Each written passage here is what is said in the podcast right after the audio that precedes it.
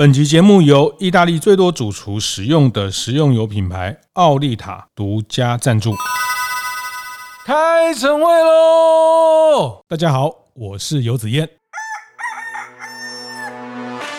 服务业的朋友，哎，你们在找年轻的这些人才哦，到底有多难？其实台湾这个问题也不是只有台湾独有，在日本、在欧洲，这种少子化这种哦，日本应该蛮严重的。对，这但是全世界他们大概有一个很简单的心法哈，那他们告诉我叫三个 F 的原则。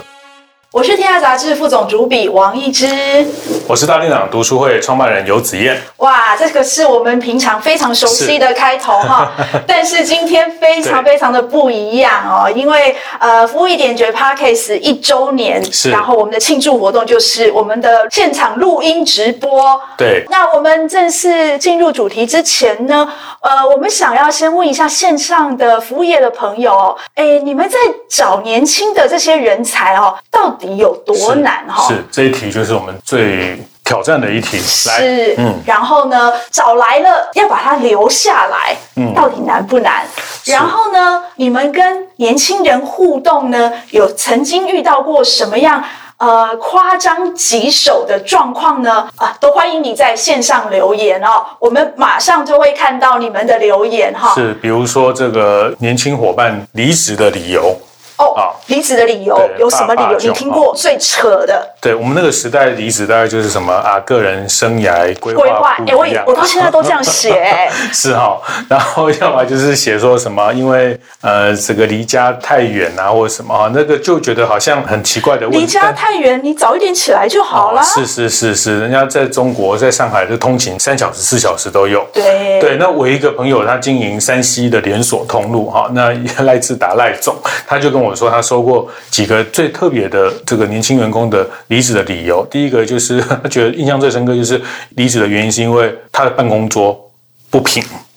啊，哎，那 就换一个不就好了？对啊，就办公桌不平啊，他就觉得工作起来就卡卡就不顺，然后就就不想做这个工作。哦，好，啊，不平就我们就拿个什么纸把它垫一下，不是就好了？或者是跟总务、跟公务部呃跟这个公司反映一下。可是他就因为这样离职了。好，那他说还有另外一个例子，他也觉得有点夸张哦，就是他说他觉得每次在公司都很难找到停车位。所以他就觉得要换一个工作，所以要怪这家公司早在停车位很少的地方设总部，对不对？对，就是没有一个可以让员工。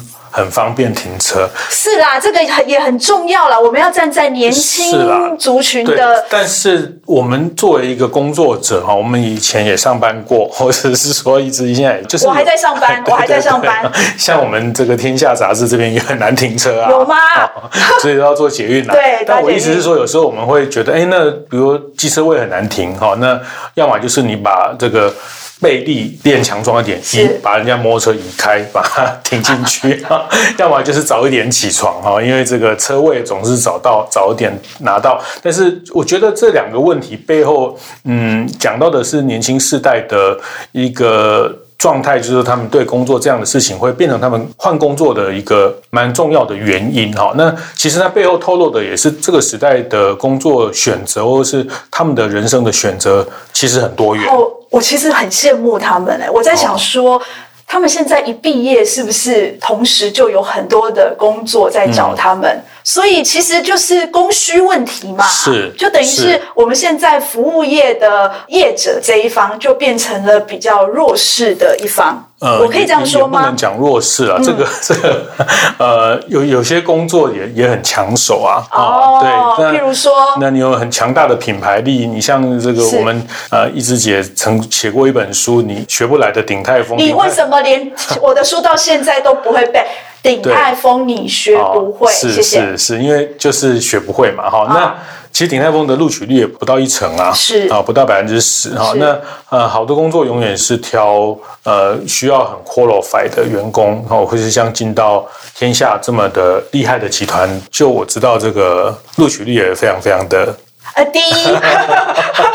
好，你不要 好临时 cue 我好不好？好，所以但但就是说呃，讲到供需啦哦，就是说其实人才普遍为什么这一题会变成大家的共同的痛点哦。那其实前几天，呃，一姐在她自己的粉丝页提了这件事情，然后后来沈方正董事长在下面有回四个字，叫“本题无解”。是，对，还好他有写这个字，我们就可以把这个责任丢给是 沈执行长。对，就是说无解这个事情的无解，其实是意味着大家不要用想办法去解决这件事情，要要想先面对它，接受它。哦，就是说必然存在，哎，反正事情就是这样子了，是是是，我要坦然接受。是，其实我我大概去看了一下台湾的人口出生哦，其实台湾在人口的红利这件事情，我们 简单讲一下我们的这个人口的结构。最简单讲，就是在一九四九年，大家知道整个国民政府迁台，有带了将近百万大军来到台湾。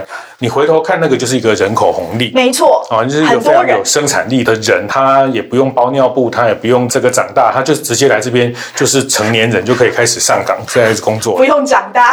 对对对，不用长大，直接就有人力。这个是因为战乱带来的人口红利。那当然，第二波就是战后婴儿潮的人口红利哈。我我去看了一下，在其实台湾的新生儿的高峰在一九七九年，就是六年级到七年级这个阶段，一年有超过四十万的新生儿哈。那呃，在二十年前哈，在到了二零二零年，这个新生儿剩下三十万不到。现在三十万剩下十三万，所以 呃，我们跟最多人同时间出生。那，那意思是说，现在四十岁到五十岁这群人是台湾最多的人，是人口出生的时代。所以四十岁到五十岁现在是整个社会的中间。所以我们现在想讨论的所谓的年轻人，大概就是在晚二十岁左右的这群人哦，大概呃现在二十岁到三十岁为多。那其实他们的出生的世代已经是在人口红利消退的部分。那再往下十年，再往下二。二十年，那个又是更简，好可怕，好可怕！我现在都不敢想那时候会发生什么事情。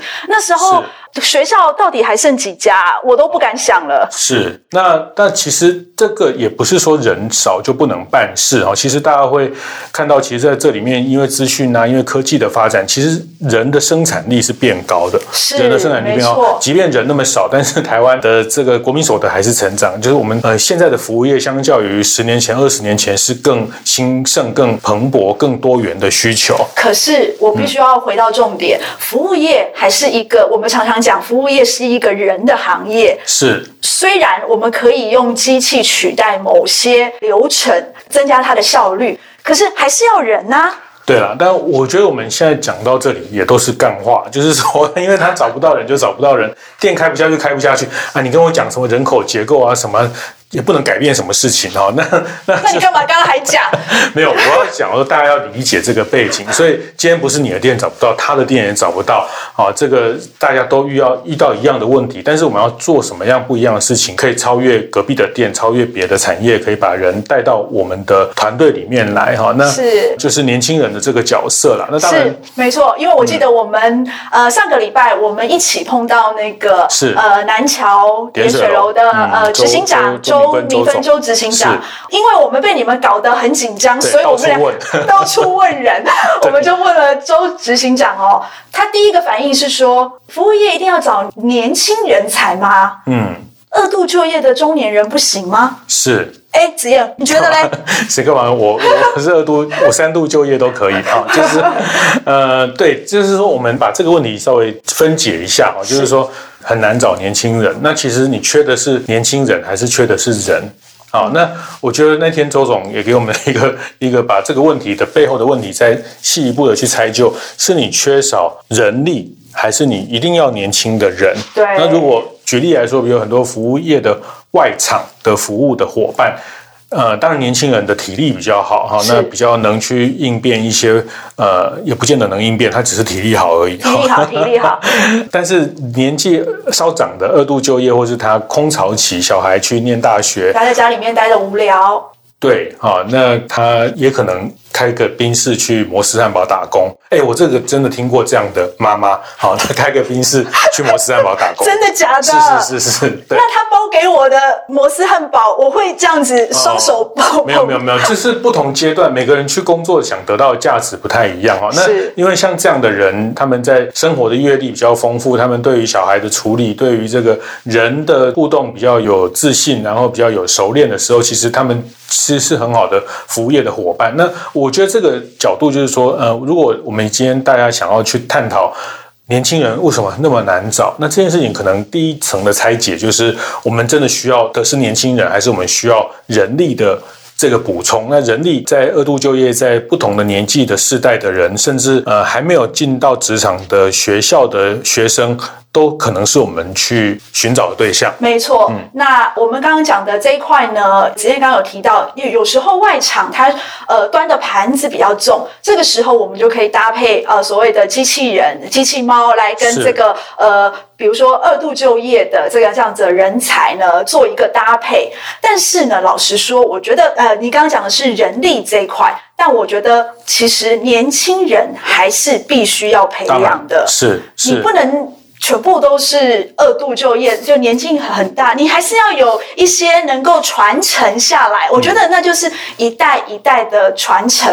我觉得，哎，很多企业哦，他们在培养人才都比较短视近利啦。好，就说他比较没有一个长期的规划。那我记得我碰到那个呃，我们百货餐饮顾问哦，林顾问哦，是，因为常常也有人问他这个问题，就说怎么办？林顾问，我找不到人怎么办？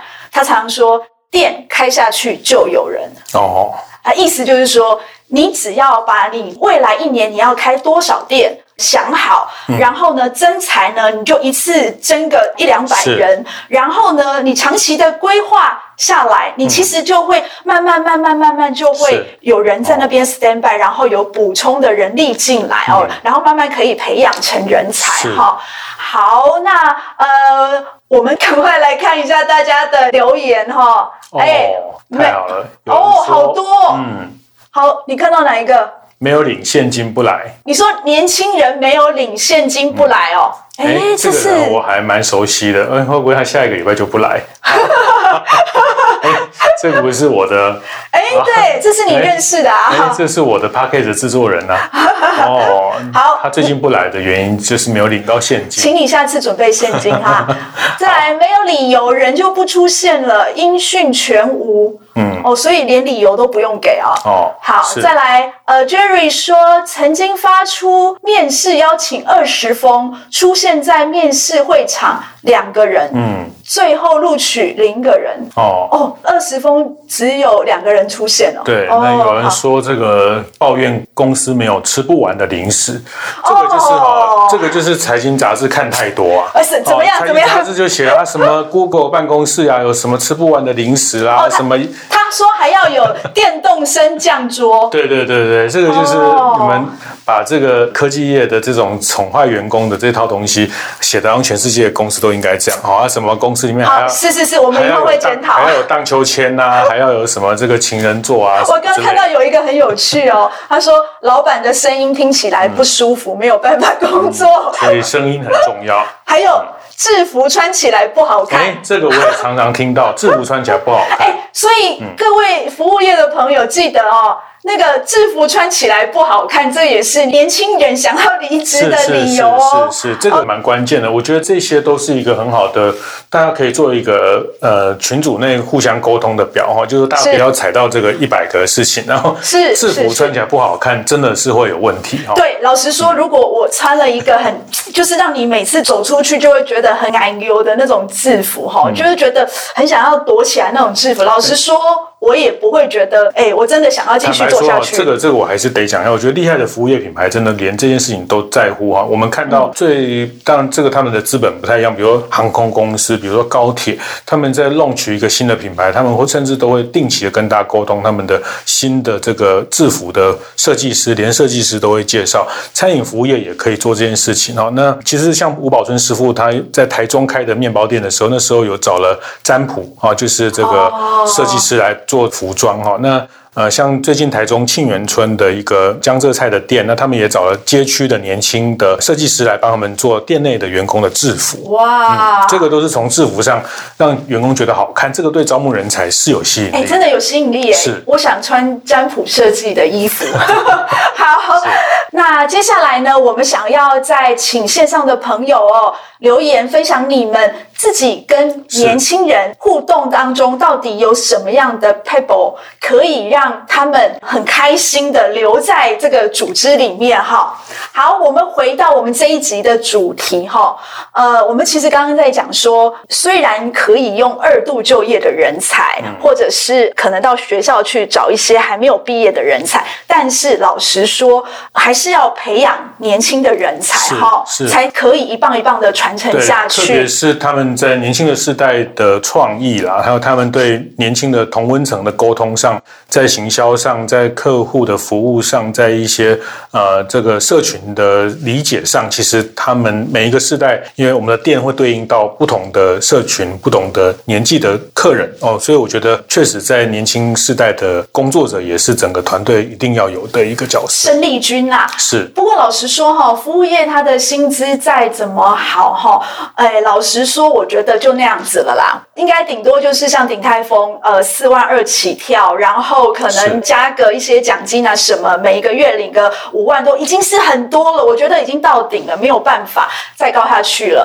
那我自己觉得薪资是招揽年轻人的必要条件，嗯嗯、但我觉得说年轻人哦，不是你去。找他们，你要去吸引他们，哦、然后让他们一个拉一个这样子。嗯嗯嗯、但是那种拉并不是那个直销业的那一种拉，而是就是说你的品牌、你的店要有很强的吸引力。是、嗯、是，其实一个拉一个，这个其实我们在做财经报道也知道，像 IBM 啊、像微软这种外商，他们也会这种引荐。嗯，啊，引荐员工成功，还有引荐奖金，对不对？对，引荐奖金，而且还不少哈，还有几万块引荐奖金。那当然也不是说引荐他进来报道，他就拿到钱，可能引荐进来三个月后，他没有离职。对对对，所以这如果两个人要分钱，也要三个月之后，对对对，所以这三个月他还要负责，希望他呃当他的小老师，当他的保姆，然后让他可以在这边落地哈。所以人才会吸引人才啦。其实我觉得大家呃什么样的人，他其实身边的朋友大概那个特质都会蛮接近的哈。那喜欢学习的他的朋友就是。喜欢学习的这个社群，常常会在一起啊，嗯、所以呃，但这个吸引这件事情，呃，我也提供一些看法啊，因为呃，这题确实是一个考古题啊，就是做是 十年前我们在做开始做一些像大店长的书里面开讲里面，其实这个就是最多人问的啊，就是怎么吸引年轻员工。那那时候我们看到的，比如说台湾也好，或者大家知道全世界用最多年轻人的。餐饮连锁店叫麦当劳啊，全世界用最多年轻人是麦当劳，因为它店数最多，三万多家，所以他用的都是年轻人。那特别多，他用的都是 part time 的员工。嗯，大家知道，一个麦当劳里面大概只有两三个正职的主管之外，其实他大部分都是所谓的 PT，他们连训练人的那个人也是 part time 哦。训练人的那个人也是哦。啊，比如说你今天去报道，他就会有人来帮你做这个职前的训练，这个人也是 part time 啊，所以他他，我觉得麦当劳是全部。都是 part time 的，几乎几乎哈，他他其实是全世界把 part time 这个制度做到最彻底的一个系统。来来来，那他到底怎么做的，可以吸引这么多人？对，特别是年轻人啊。嗯、那当然，他们也一样遇到大家嗯人力缺少的问题啊。其实台湾这个问题也不是只有台湾独有，在日本、在欧洲这种少子化这种哦，日本应该蛮严重的。对，这这但是全世界他们大概有一个很简单的心法哈。那他们告诉我叫三个 F 的原则。第一个叫 friendly 啊，就是要营造一个友善的环境。嗯啊，像他们哎下课来这边打工，就像参加一个社团一样，就像下课去吉他社啊，去这个什么蛋糕研习社啊。哈，听说现在这种蛋糕研习社还蛮热门。好像我们，哦、我们那个时代就是去合唱团呐，啊。对，你是好八股啊。喂，你你这样啊哦哦，各位他他就是因为合唱团，然后找到一生的伴侣，对，找到最爱哈。这这一段要好了，那个刘太太听到。不要再重复了。对，就是第一个就是要 friendly 哈，就是要营造一个友善的环境。他来这边好像是参与一个社团的感觉。那第二个叫 future，要让他有未来感哈。那未来感是说他可以在这边得到一些学习，得到一些成长。好，那当然，我觉得人力这件事情，呃，应该要分两个层次，一个是人力的部分，一个是人才。好，比如说你的储备干部，你的这个呃主管，这个是人才。但因为现场或是服务业有很多的人力的需求，人来来去去啊，它必然来来去去哈，所以嗯，但是这个部分，即便是来来去去，我们还是要让它有学习的这个空间。其实我们看到很多好的服务业，呃，包括待会一直可能会提到在台中的几个烧肉的品牌，像他们都给很多内部的学习的机会，让他们有未来感。这是第二个 F 叫 Future 哈，那第三个就是 Fun，就是有趣哈，就是工作里面怎么创造一些乐趣哈，就是呃，我们之前也有常常在比喻的，就是现在的世代比较像是猫世代哈，就是要逗逗它，让它呃不像狗，我们这个狗世代哈，就是我我我不是哦，啊，就是老板踹你，老板骂你几句，你明天还是对他恭恭敬敬啊，那所以大概就是这三个是，其实像麦当劳这样体系，他们会很聚焦。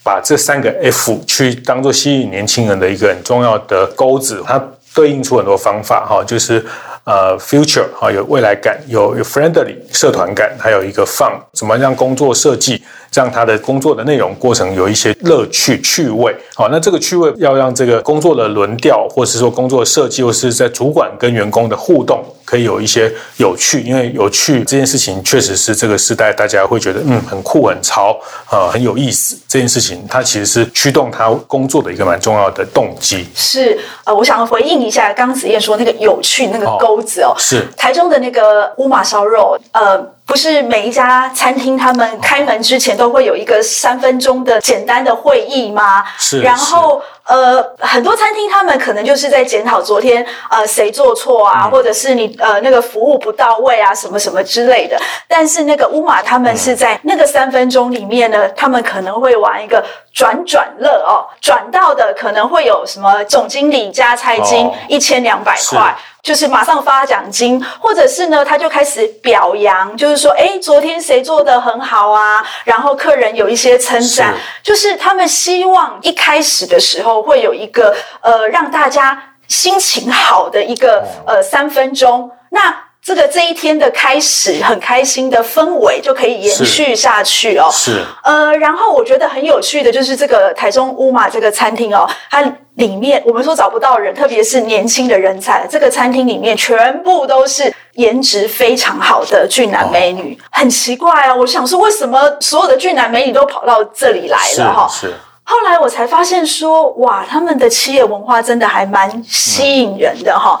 如果你表现好的话，老板会带他们夏天去潜水，然后冬天会去滑雪，这样子，其实是比较有一点刺激的极限运动哈。然后呃，我这样就可以变帅变美。不一定，当然还有其他的。是你有听过呃乌马的爱情故事吗？没有。听说很多女生都在网络上写说，呃，我今天去乌马遇到几号的帅哥，什么什么什么。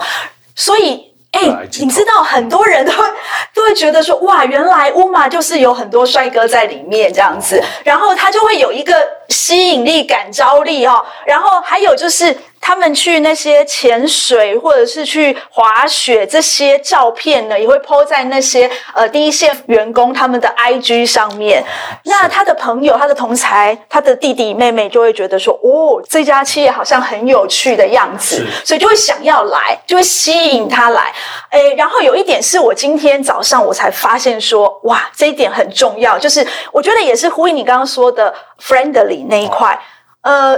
以前我们这一代啊，在公司里面可能都叫董事长好、总经理好，或是总编辑好之类的。直接叫哎，Michael，哎，哎，对，这是一个方式。哎，你知道，哎，现在比较流行的方式是整个公司是一个家。哦。老板呢是大哥或大姐。哦，是。然后比我资深的就是哥哥姐姐，嗯嗯，之前的就是弟弟妹妹。哦，叫姐，哦，叫哥。对，但我不喜欢人家叫我姐。是，谢谢。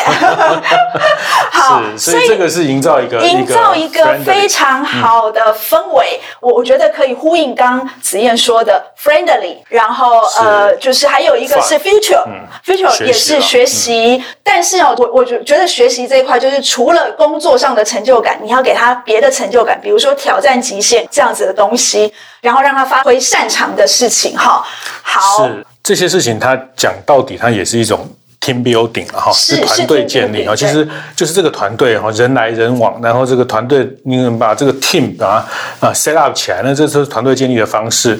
那刚讲到友善，我也想到像我之前也有参加吴宝春师傅他们面包店的晨会，就是开店前刚刚讲的开店前的那十五分钟、二十分钟他们在做什么？那他们那像在吴宝春面包店里面，他们有一个活动叫做感恩与赞美。